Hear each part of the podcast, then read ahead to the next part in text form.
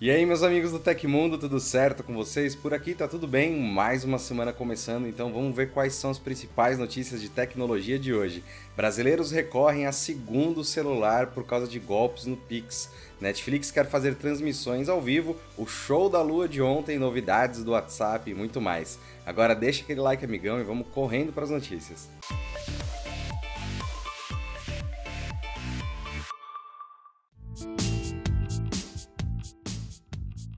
Muitas pessoas têm procurado proteger suas senhas bancárias do alcance dos ladrões, e uma das soluções encontradas por muitos é utilizar um segundo aparelho, o celular do Pix. Esse dispositivo passa a ser o único com acesso a senhas mais críticas, serviços bancários, cartões e apps ligados a transações financeiras. Mas, para evitar que o furto ocorra e que ladrões possam acessar instituições de crédito, a proteção definitiva é não levar o dispositivo para a rua, deixando-o em casa trancado à chave. Por mais bizarro que possa parecer a compra de um celular para ficar guardado, a tendência foi confirmada pelo chefe da Xiaomi Brasil, Luciano Barbosa. Abre aspas, percebemos esse movimento em setembro e outubro nas nossas lojas e começamos a catalogar em novembro. Em abril deste ano, teve um ápice, fecha aspas, disse ele ao portal UOL citando um aumento de demanda por aparelhos da marca registrado já no final do ano passado. Para o executivo, a grande preocupação dos consumidores ao comprarem um segundo aparelho tem sido a segurança dos aplicativos bancários, e mesmo sabendo que os modelos intermediários premium da marca, que são os mais buscados, oferecem mecanismos de segurança, alguns mais conservadores optaram por ter um aparelho em casa. Sobre a aparente contradição entre comprar um aparelho com preço na faixa de dois mil reais e não sair com ele para a rua, a Xiaomi Brasil diz que os consumidores querem processamento rápido, clicou ou entrou, e por isso tem evitado os modelos de entrada, mesmo que seja para deixar o dispositivo guardado em casa. E você tem um segundo aparelho? Conta pra gente aí nos comentários. Na noite do último domingo aconteceu o primeiro eclipse lunar total do ano. O fenômeno teve seu ápice na madrugada de hoje, a 1h11 da manhã, com término por volta das 3h50. O eclipse também foi considerado uma superlua de sangue, isso porque, durante o eclipse, a lua é encoberta pela sombra da Terra, evitando que os raios de sol cheguem até ela diretamente, recebendo apenas algumas faixas de luz que passam pela atmosfera do nosso planeta. O satélite ganha a cor mais avermelhada. Como de costume, muitas pessoas tentaram assistir ao fenômeno em diferentes regiões do Brasil. Infelizmente, alguns estados estavam com as nuvens carregadas, impedindo a visualização do eclipse. O momento, é claro, também rendeu inúmeros memes nas redes sociais. E você, conseguiu enxergar a superlua daí de onde você tá? Conta pra gente, fala se você conseguiu ver e de onde você viu. As plataformas de comunicação Discord e de transmissão ao vivo Twitch se pronunciaram oficialmente após um ataque a tiros na cidade de Buffalo, nos Estados Unidos, que resultou na morte de 10 pessoas e deixou outros 3 feridos. Os dois serviços foram amplamente utilizados para organizar e até exibir o tiroteio feito pelo jovem de 18 anos que, a partir de motivações descritas pela polícia local como de ódio racial, entrou armado em um supermercado na cidade nova-iorquina no último sábado e disparou contra funcionários e clientes. Segundo a Twitch, em nota enviada para a CNN, a transmissão ao vivo do atirador, que usava uma câmera acoplada para mostrar o seu ponto de vista, foi encerrada com menos de dois minutos de duração.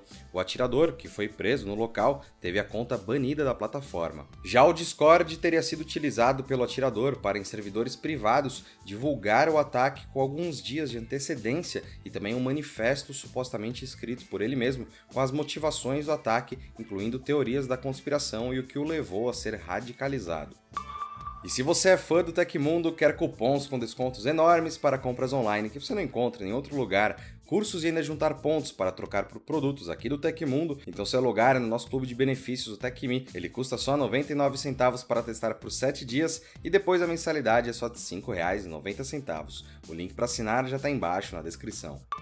E a plataforma de streaming Netflix está estudando a possibilidade de realizar transmissões ao vivo em algumas ocasiões especiais, caso de finais de reality shows muito aguardados ou especiais de comédia stand-up, por exemplo. Segundo o site Deadline, a empresa está em estado inicial de desenvolvimento da tecnologia que vai permitir a exibição de conteúdos ao vivo no serviço. Além de mostrar resultados de competições, isso pode trazer uma camada a mais de interação no caso de programas que tenham votação ao vivo, por exemplo. Programas que podem aproveitar esse formato incluem o bem-sucedido reality show The Circle, com edição em vários países, além do futuro lançamento Dance 100, o festival próprio de humor da empresa, chamado de Netflix is a Joke, também pode retornar sendo ao vivo. Além disso, novas produções podem surgir para se aproveitar dessa modalidade. Entretanto, não há qualquer previsão para a chegada do recurso ou início dos testes. Essa nova forma de exibição seria uma das várias estratégias em estado de planejamento pela companhia para manter a atual base de assinantes e reconquistar os clientes perdidos. A empresa registrou uma perda de 200 mil assinantes no primeiro trimestre de 2022 e viu seu valor de mercado despencar após o anúncio. Além do formato ao vivo e outros possíveis estudos internos, a Netflix já confirmou que prepara os testes de um plano mais barato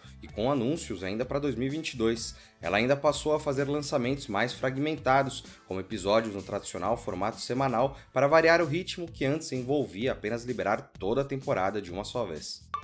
Nesta semana, o inventor do iPod, Tony Fadell, revelou que o primeiro celular da Apple seria bastante diferente caso o desejo de Steve Jobs fosse acatado. Segundo ele, o então CEO da Apple queria que o primeiro iPhone fosse lançado sem espaço físico para cartões SIM, responsáveis pela transmissão do sinal de celulares. A curiosidade foi compartilhada em uma entrevista cedida à jornalista Joanna Stern durante um evento especial do Museu da História do Computador. Nela, Fadell explica que Jobs não queria comprometer a estética do primeiro iPhone com um buraco, substituindo um importante recurso com a tecnologia CDMA, que conecta os celulares diretamente às operadoras sem necessidade de um cartão SIM. Continuando, Fadel ainda detalha que precisou coletar dados do mercado e reunir uma equipe de engenheiros para convencer Jobs de que a decisão não era particularmente boa, já que a tecnologia não possuía uma grande margem de adoção. Conforme sugere o site 925Mac, a ocasião foi apenas uma entre as diversas onde a equipe de engenheiros precisou confrontar as decisões de seu CEO. Fadel afirma, aspas, quando você trabalha com uma pessoa altamente opinativa e você tem que ir contra ela, certifique-se de trazer dados. E também era necessário levar uma equipe inteira, não podia ser só um deles, os engenheiros, concluiu Fadel. E se você quiser acompanhar a entrevista completa na íntegra, é só ir até o link do Tecmundo que está embaixo na descrição.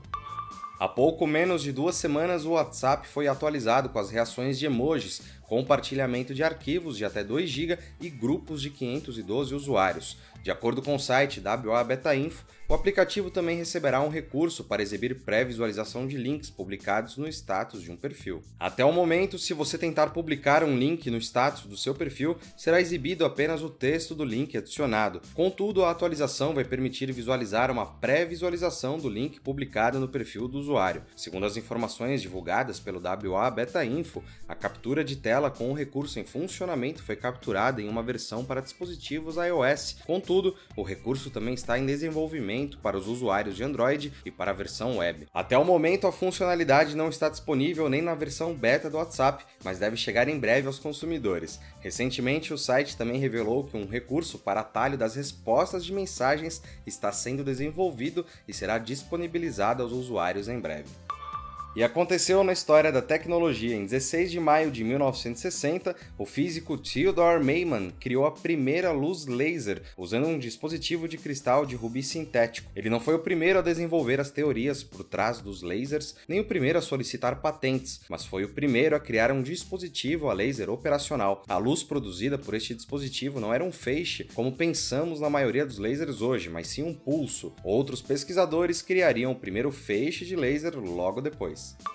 E essas foram as notícias do Hoje no Tecmundo dessa segunda-feira. Se você gostou do nosso programa, estamos com uma ferramenta nova aqui que ajuda muito a gente, se chama o Valeu Demais. É o coraçãozinho aí embaixo que ajuda o Tecmundo a continuar trazendo conteúdos de qualidade para você e você também pode enviar uma pergunta por esse recurso que vamos respondê-la. Aqui quem fala é o Felipe Paião e você pode me encontrar no Twitter pela arroba Felipe Paião.